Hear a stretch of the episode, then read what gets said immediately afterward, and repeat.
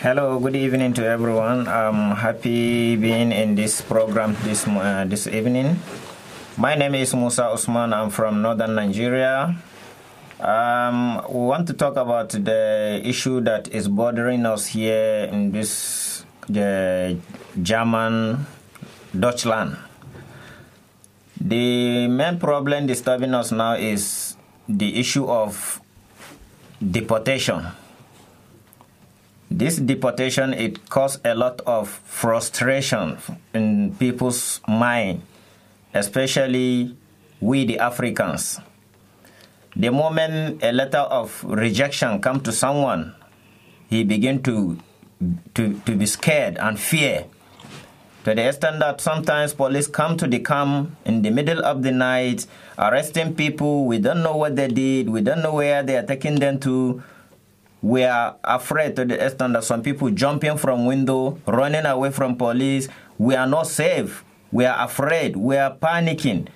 Please, if there is something that can be done about this, they should help us and stop deport- deporting people back to Italy or back to Africa. We are here for peace.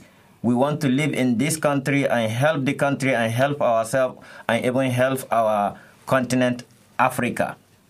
So please, this issue of negative, negative, negative rejection, you apply, you apply for uh, asylum. The the result, 90% come out negative, negative. So we don't know what is behind it. Please, we need help from this German government to look into it and do something about it. It causing a lot of fear into our mind, especially person like me. I have heart problem. The moment I receive my letter, three days I cannot sleep. So please, I need help. They should do something about this. Thank you very much. Good, good day, ladies and gentlemen. My name is Igaro Lari. I'm from Nigeria. Èmi náà sunu na eh, ewo ewo ma na ike ma ije na ewo bu ni ma je na egbe mi na sunu na like ovia do me hin ovia we ga me wa ke ovia we ga me hin ovia ewe ga kere iye mi na sunu ewe ma ma kele ade owo ewo ni ma je na e Germany ni ma so èmi sunu idu asunu wo Germany ni ma je na mama like adobo mi ma ni èmi pe ama we yo bi ma si gben so. But èmi ya fe ni ma yo bi ma si e ha ga loge ma. Èmi náà sunu wo ewo na ọdima orion what is happening in this Germany today is paining us in our mind. Please everyone uh, men and women please you have to talk about this issue. To set everyone in this asylum set them free and let them do what they want in their mind. And because this asylum we, me personally larry i'm taking it that it destroying my destiny now because of i don't know what i'm doing because i put my hand onto this asylum issue my destiny is not going forward the way i'm dreaming about my future again because different things are happening to me the way I don't like. I cannot voice myself to do what I need. I cannot talk with my mind. I cannot say one word and I stand by it. Without my conscience, it's not good. Please, everyone, you people should help and set us free because we are we are in Africa. Please, everyone should help us. Good evening, everyone. I'm Musa Kijera from Gambia. Yeah, yeah. The voice we are talking with the voice of the voice of people. Yeah, in our appeal, um, asylum application today, we are facing a lot of difficulties about this negative and about the deportation. So we we also come out to give our voice and to see how we can get any support, how to figure out what is going on with the asylums with too much negative and deportation. A lot of us are today wondering why it's going like this, and we are having fear in mind.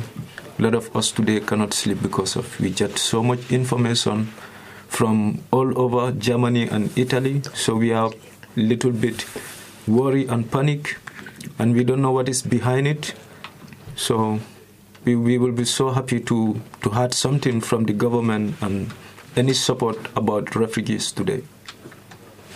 Um, Musa, as you told me um, today, you have lived in, in Italy.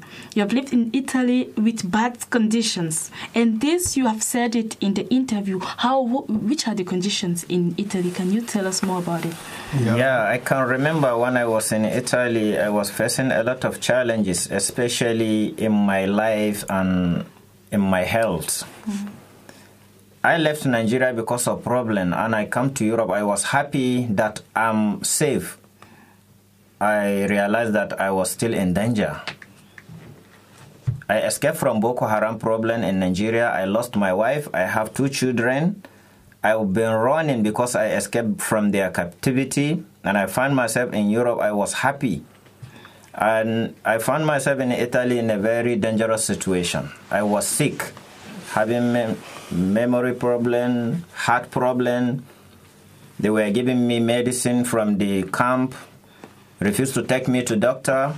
Every day, the camp boss prescribed drug on his own to me, to the extent that it, one day the doctor, the professional doctor, come and he asked me what medicine I've been taking. I show him the medicine that they, they were giving me in the camp.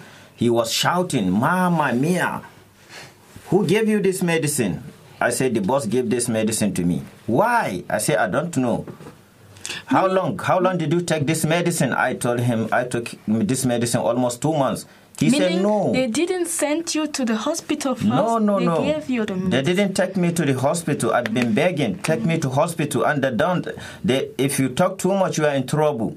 So which I, trouble? Which trouble, for example, did you had? Yeah, you yeah. When you talk too much, they send you out of the camp. Yeah, you have more to say about the troubles that you saw. Some trouble, people having troubles because of talking against them. Yes, because sometimes always happen in Italy there, because those things is not fair at all when, when somebody do things you have to give in the repercussion because it's not for everybody. Mm-hmm. we are we are one africa we know.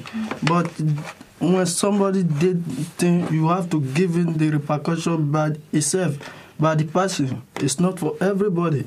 This thing this man said it also happened to me in my camp in uh, teramo my city in teramo. I was in camp what make me out of the camp is just a mistake that I don't know one or two. I swear by Almighty God because I know my life. I'm serving only the God. Only God can also tell me today you are dead because no man can came here without nothing happening. Because so they sent you out of the what happening. Let me explain everything to you directly because mm-hmm. you are the one that I can speak to now. Um, what happened? They sent me out of the camp with liars and different type of things. Those things is not good. Somebody took something in my camp. This person, I don't even know how with my boss have arrangement of anything business or I don't know because the thing come unfortunately the, the boss come and told me that this person do this thing to him last week he don't say now. So we are Nigeria. What's happening in this place? So we can find the boy out. I was tell, telling him that this boy is not my state he came from. It's Nigeria. Nigeria is not for only one person. It's for different people. So if person do you something, you have to take it directly to him. Mm. It's not for me. I'm not affair in this case. So it was agreeing and disturbing the peace of the camp that day. So with the annoyance, I step out the out of the camp. I go to sleep my place.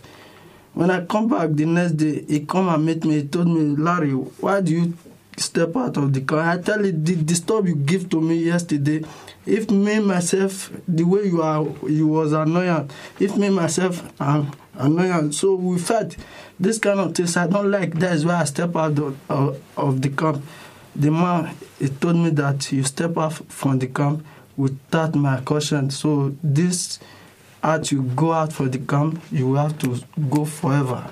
Whoa. That's how the so because of a mistake that someone else did, they just he bring everyone, everyone. He, he, the man used he bring the problem himself and still he still take us out of the camp the same problem. so as, as Musa was saying, he had he has faced many different struggles in Italy, but still you t- talked about it in your interview, Yeah. and you still got the Negative. a negative answer. Yeah. And Musa was also talking today about the, the, the, the impact that something that such a negative answer can get on people's lives.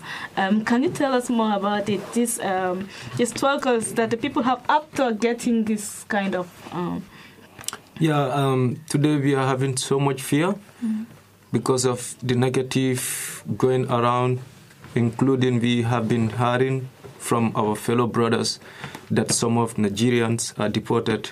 I also know Gambians that I really know personal have been um, deported. One is from Freiburg.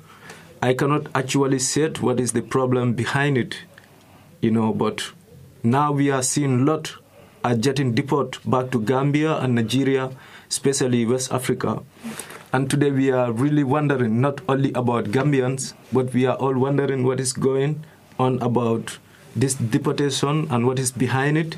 Because with, with this application, we get also with the negative, we always expect the same thing behind it that at the end they give you Duldung or one, one fine morning and come and arrest you because this is what now is going around.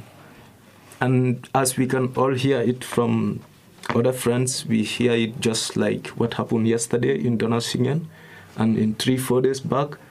My own brother have explained to me that in his camp in Offenburg, near Offenburg, La, some of them, some Gambians have been also arrested, and they end up find out that they are deported. So, personal, me in my case, and like my fellow brothers from West Africa, we are so so discouraged at the moment about this deportation, and still in our asylum case, we don't know what all come behind. After all these things, what will come at the end, the final results, what they will give you, and what will happen at the end. So, the, so we the- the feel real- unsafe. Yes. So and exactly unsafe, insecurity, Yeah. and also the need of information, as I got it. So you will need uh, like to have more information about the reason Yeah, for yeah, yeah. deporting people. Yeah, this will be very important to people who are in troubles like this, facing troubles like this at this situation. Like one of one of one of us, like Gambia, Nigeria, we, Yeah. we have see things how it is growing, it's getting rapid, and we are curious. We want to know what is behind it, and if we can get any support from any organization to figure out what is what is behind all this deportation and all this negative 99% is all negative at the end get deported so we are wondering why Um, please, I want to contribute again about this deportation. I don't know if these people deporting people they are aware of when they deported you back to Italy, no camp will accept you. You remain on the street.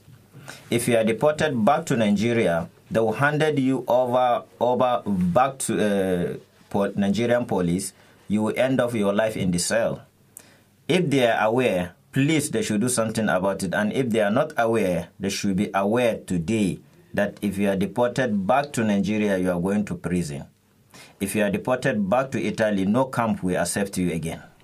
You will end up your life on streets. Street. And I believe this German government, that is not what they want. So there is a need for a change. Yeah, please, we need Give that. the power. Thank you, you all. Yeah, Maybe you you, have sister. a, la- a last point that you would like to mention. You would call the people to do something about this issue of deportation.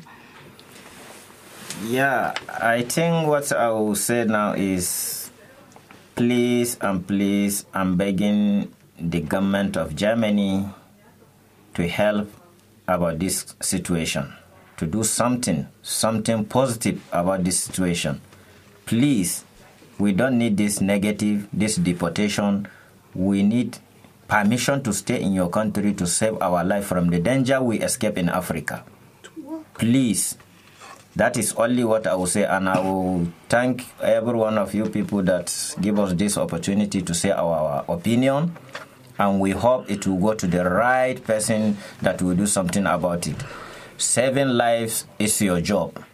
We know German people, they are good people, they are loving people, caring people.